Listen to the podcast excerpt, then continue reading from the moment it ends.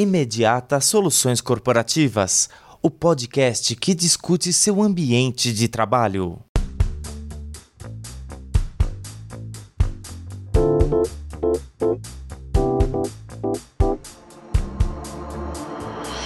Bom dia, boa tarde, boa noite. Eu sou Felipe Rodrigues e hoje vamos falar sobre harmonização de cores em um ambiente corporativo. Só que hoje eu estou acompanhado da Natália. Oi, gente. E da Bruna. Olá, gente. Bom, vamos começar. Natália, por que é importante pensar nas cores para o ambiente de trabalho? Então, Fê, não parece, mas as cores fazem total diferença na escolha do layout da empresa. Porque ela ajuda nas emoções e nas ações das pessoas. E é comprovado isso por especialistas, por psicólogos, arquitetos e até por profissionais de marketing. A importância de escolher as cores, pois elas geram bem-estar e melhora a produtividade dos colaboradores.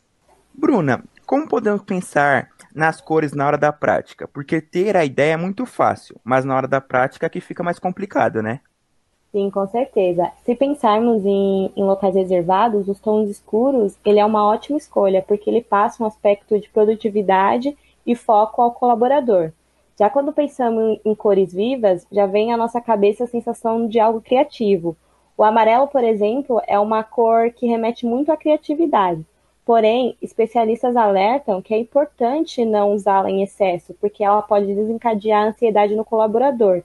Então, uma dica é equilibrar com outras cores. Outra cor que também é muito utilizada é a cor azul. Se você parar e se você reparar, né, em grandes empresas como Facebook e PayPal, elas utilizam essa cor no logo, porque ela está relacionada à simpatia, calma, harmonia e estabilidade. É, a minha dica final seria pesquisa. Dá um Google e com certeza você vai achar a cor ideal para o objetivo que você quer alcançar. Então é isso, meninas. Muito obrigado pela presença de vocês. Eu que agradeço. Muito obrigada e eu espero ter ajudado com as dicas. E obrigado pela audiência e até mais.